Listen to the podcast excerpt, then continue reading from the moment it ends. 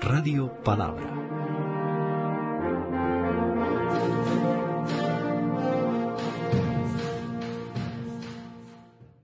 Llegaron a la otra orilla, a la tierra de Gerasa.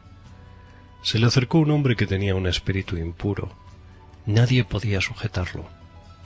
Pero cuando vio de lejos a Jesús echó a correr y poniéndose de rodillas le dijo a gritos, No te metas conmigo, Jesús, Hijo del Altísimo. Jesús le preguntó, ¿Cómo te llamas? Él contestó, Me llamo Legión porque somos muchos, y rogaba a Jesús que no enviara los espíritus fuera de aquella región. Y como allí se hallaba una piara de cerdos, los espíritus le rogaron, Mándanos a los cerdos y déjanos entrar en ellos. Jesús les dio permiso y los espíritus salieron del hombre y entraron en los cerdos. Entonces estos, que eran dos mil, echaron a correr pendiente abajo hasta el lago y se ahogaron. Los que cuidaban los cerdos salieron huyendo y contaron en el pueblo lo sucedido.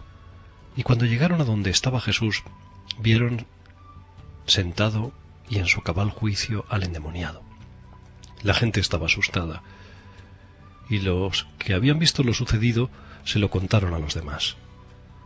Al volver Jesús a la barca, el hombre le rogó que le dejara ir con él.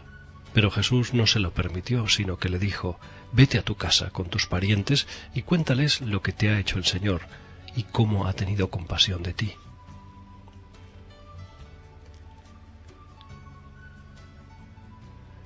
Cuando a una persona se dice que tiene una posesión demoníaca, eso supone desgraciadamente el permiso para echarle toda la culpa de su mal. Al final valía la curación la riqueza de una piara de cerdos. Parece ser que los propietarios se enfadaron porque los espíritus se fueron a su lugar más propicio, un animal impuro, y se echaron al mar, el lugar simbólico donde se recogía el mal.